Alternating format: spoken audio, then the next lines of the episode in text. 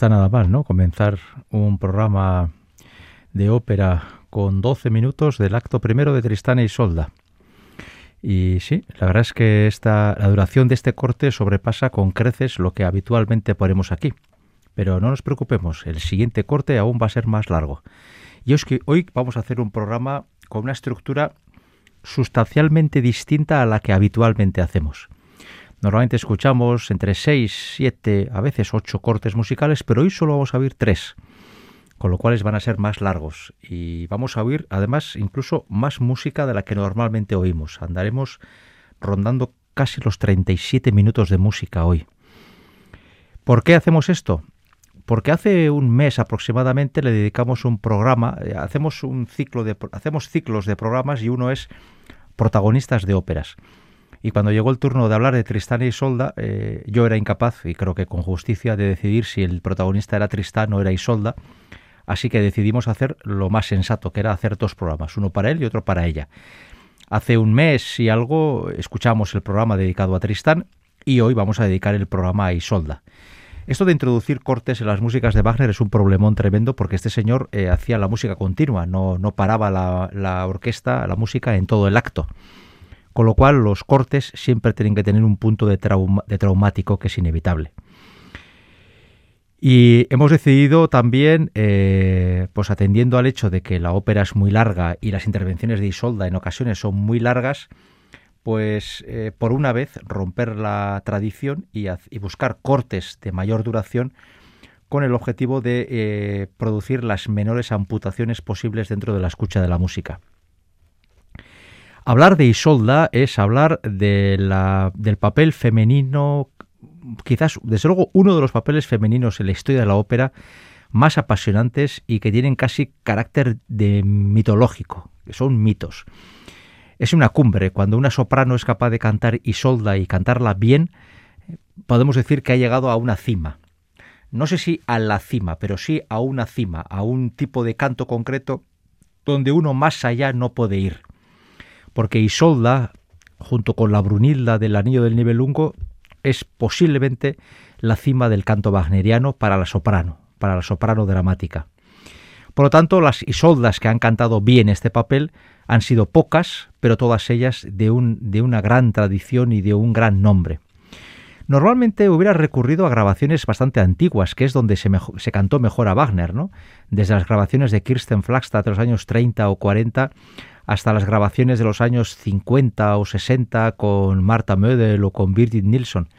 Sin embargo, hoy, no de forma exclusiva, pero sí de forma predominante, vamos a escuchar a cantantes modernas. Y de hecho, eh, acabamos de escuchar el, fragmento del acto primero, la narración y la maldición de Isolda en la voz de Waltraud Mayer, una mezzo soprano que acabó cantando de soprano dramática, que se ha retirado, si no me equivoco, este mismo año y que ha sido la Isolda más importante de los últimos 30 años.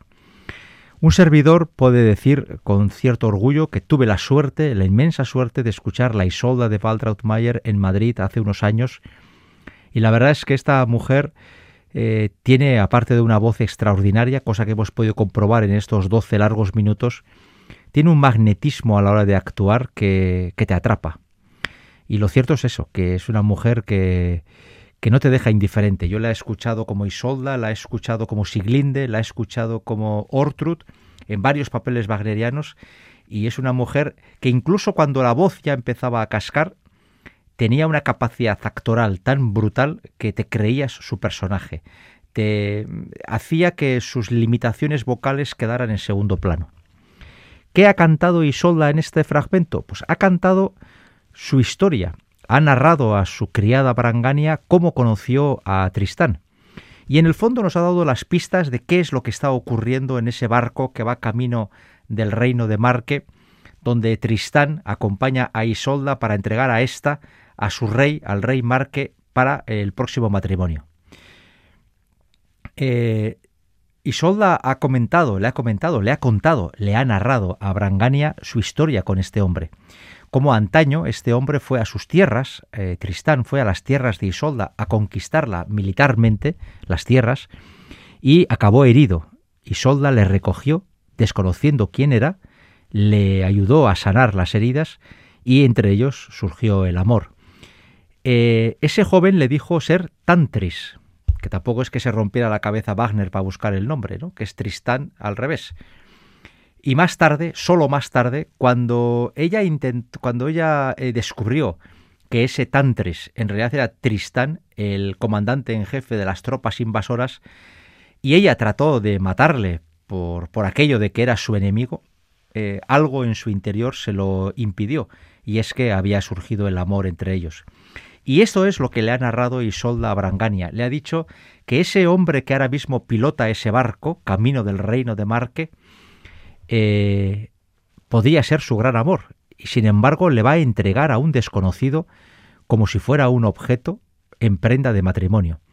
Y al principio lo que parece que le da rabia a Isolda es que le entreguen como mercancía a un hombre para casarse solo por razones políticas. Pero poco a poco iremos descubriendo que lo que de verdad le molesta a Isolda es que le entregue Tristán, que sea ese hombre y no otro quien le entregue al rey Marque y es que ella, en el fondo, está profundamente enamorada de él e intuye que él siente lo mismo por ella. Pero por aquello de los convencionalismos sociales, a fin de cuentas, el rey Marque es no solo el rey de Tristán, sino también su tío, pues todo eso impide que Tristán pueda tener la más mínima intención de profundizar en esa relación. Y eh, ha narrado Isolda a su asistenta Brangania toda esa historia y al final ha lanzado una maldición. Esa maldición en la que advierte que eh, este hombre que le va a entregar a su rey como un simple objeto eh, habrá de sufrir las iras de Isolda. Y es que ya se está eh, creando en la cabeza de Isolda el plan que tiene, que es hacer venir a Tristán hasta sus aposentos en el barco, invitarle a tomar algo, y ese algo va a ser un producto, un veneno de gran potencia que acabará con la vida de los dos con lo cual el barco, al llegar a la costa del reino de Marque, llevará dos cadáveres. Sin embargo, Brangania, todos sabemos lo que va a hacer, que va a ser preparar ese brebaje para invitar a Tristán a esa copa, pero en vez de colocar el filtro de la muerte, colocará el filtro del amor, con lo cual ambos dos, eh, Tristán e Isolda, quedarán libres de todo tipo de ataduras y eh, darán rienda suelta a sus verdaderos sentimientos. Lo dije el otro día y lo repito hoy. El filtro del amor no les hace que se enamoren. Lo que hace ese filtro es liberarles de cualquier eh, atadura que les impida manifestar el amor que ya sienten. El acto primero es el acto de Isolda. El acto tercero es el acto de Tristán. Por eso hemos escuchado hoy un acto primero, un fragmento bastante largo. Y el acto segundo es el acto de los dos, el acto, el gran acto del dúo de amor de Tristán e Isolda. El dúo de amor más largo de la historia de la ópera. Dura casi cuarenta y tantos minutos. Y es una auténtica gozada. Yo no me canso nunca de escucharlo. Por eso hoy vamos a hacer un corte extraordinariamente e inhabitualmente largo para escuchar eh, un, fragmento significativo de este dúo de amor y también con una eh, versión bastante moderna. Dirige Marek Janowski. Tristán va a ser Stephen Gould, para muchos el mejor Tristán de los últimos 20 años, y ella, la Isolda, la que hoy protagoniza este programa, en torno a la cual construimos toda la propuesta de Ópera On, va a ser la sueca Nina Stemme. En este dúo es donde ambos sin ningún tipo de prejuicio, sin ningún tipo de precaución y sin ningún tipo de sentimiento de culpabilidad, dan rienda suelta al amor que se profesan mutuamente. También es el comienzo del fin para los dos, porque van a ser delatados por Melot, el hombre celoso, descubiertos por el rey Marque, y a partir de ahí eh, comenzará la cuesta abajo física de ellos, acabarán muriendo pero no la amorosa, porque el amor entre ellos seguirá exactamente igual que antaño.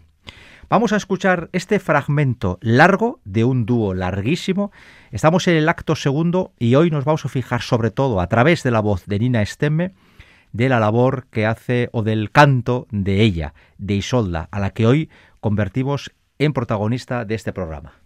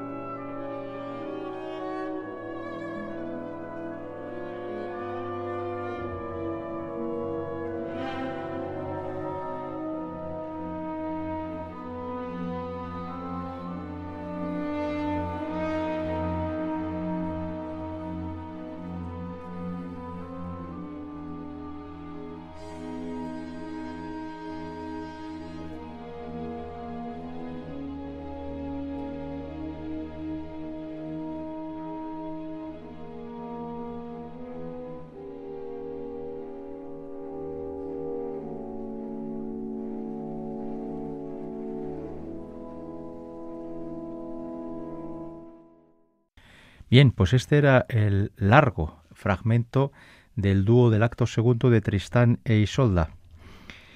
Ella, que es quien ocupa nuestro programa hoy, era Nina Stemme, Tristán era Stephen Gould.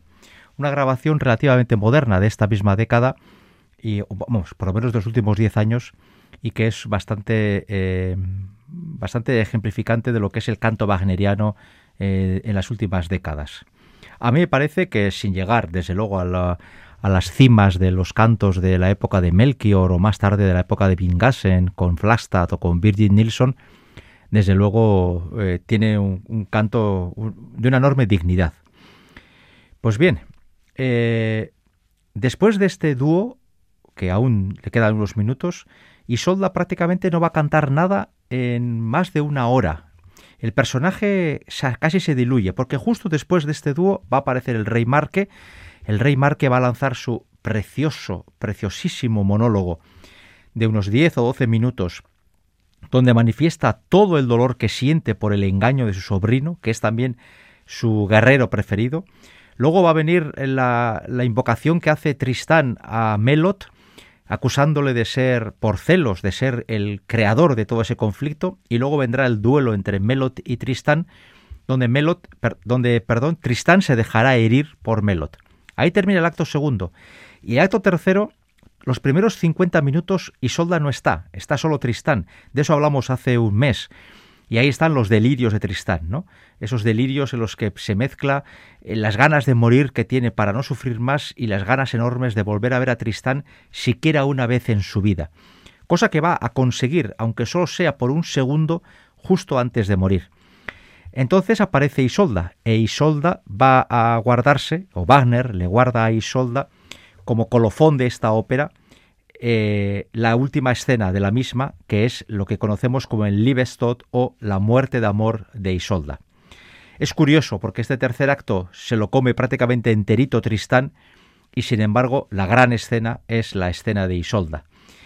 Eh, por supuesto vamos a acabar este programa escuchando el Liebestod, la muerte de amor de Isolda, pero antes vamos a explicar siquiera muy por encima algunos otros detalles sobre el papel de Isolda. Isolda en el acto primero es una mujer que va a ser entregada al matrimonio y que muestra una tenacidad enorme, un orgullo bien entendido y una, y una dignidad eh, que la soprano que la cante tiene que desarrollar con, de, forma, de forma clara, evidente. Además, prácticamente todo el acto primero pivota sobre la voz de Isolda. Por lo tanto, la soprano que sale a escena a cantar Isolda sabe que tiene por delante en el acto primero su tour de force. Ahí tiene que cantar muchos minutos, textos muy largos, intervenciones muy largas y tiene que además que ser capaz de transmitir muchos sentimientos. En el acto segundo la Isolda es más bien eh, bueno, más bien no, es la Isolda enamorada. Han tomado los dos el filtro del amor y eh, justo en la primera escena, cuando pide que, que se apaguen las antorchas, que es la señal secreta que tiene con Tristán, Ahí tenemos a una mujer ansiosa, eh, prácticamente con el norte perdido. Tiene tantas ganas de estar con Tristán que no atiende a razones y no toma ninguna precaución. Y luego el, larguísimo dúo con Tristán, ahí estamos hablando del paroxismo del amor. Este dúo es el ejemplo perfecto del eh, hiperromanticismo que sacude toda esta ópera. Y a otro tercero tenemos a una mujer resignada. Es cierto que va a cantar muy poco, pero ahí estamos ante una mujer que asume el fin de sus días con absoluta tranquilidad. Tristán ha muerto y por lo tanto su vida ha muerto. No tiene ningún sentido. Y, de ahí que a pesar de la interrupción del rey Marque y de las muertes que a su alrededor se van produciendo casi de forma eh, como si fueran dominós que van echando una ficha tras otra, ella está a lo suyo. Ella se está preparando para colocarse en el centro del escenario, normalmente, prepararse y morir ante el espectador. Y morir no porque nadie le mate, sino sencillamente porque ella ha decidido no vivir más. ¿Para qué? Si no está Tristán. Por lo tanto, la misma soprano tiene que ser en, en el acto primero una reina con una enorme entidad vocal, dignidad vocal y con una autoridad importante. En la segunda, una mujer perdidamente enamorada, si se me permite, irracionalmente enamorada. Y en la tercera, una mujer resignada a su suerte, pero resignada no porque no tiene otra salida, sino porque es la salida que ella ha aceptado. Ella quiere morir. Eh, el Liebestod es una de las páginas más conocidas de la historia de la ópera y de hecho en una encuesta que se hizo en no sé qué revista británica o francesa fue elegido como el final de una ópera más hermoso de la historia. Yo estoy de acuerdo. De hecho, a mí cuando mis amigos me quieren vacilar y me, dicen, Enrique, eh, tú a una isla desierta, te ves que llevarte solo una ópera, ¿cuál te llevarías?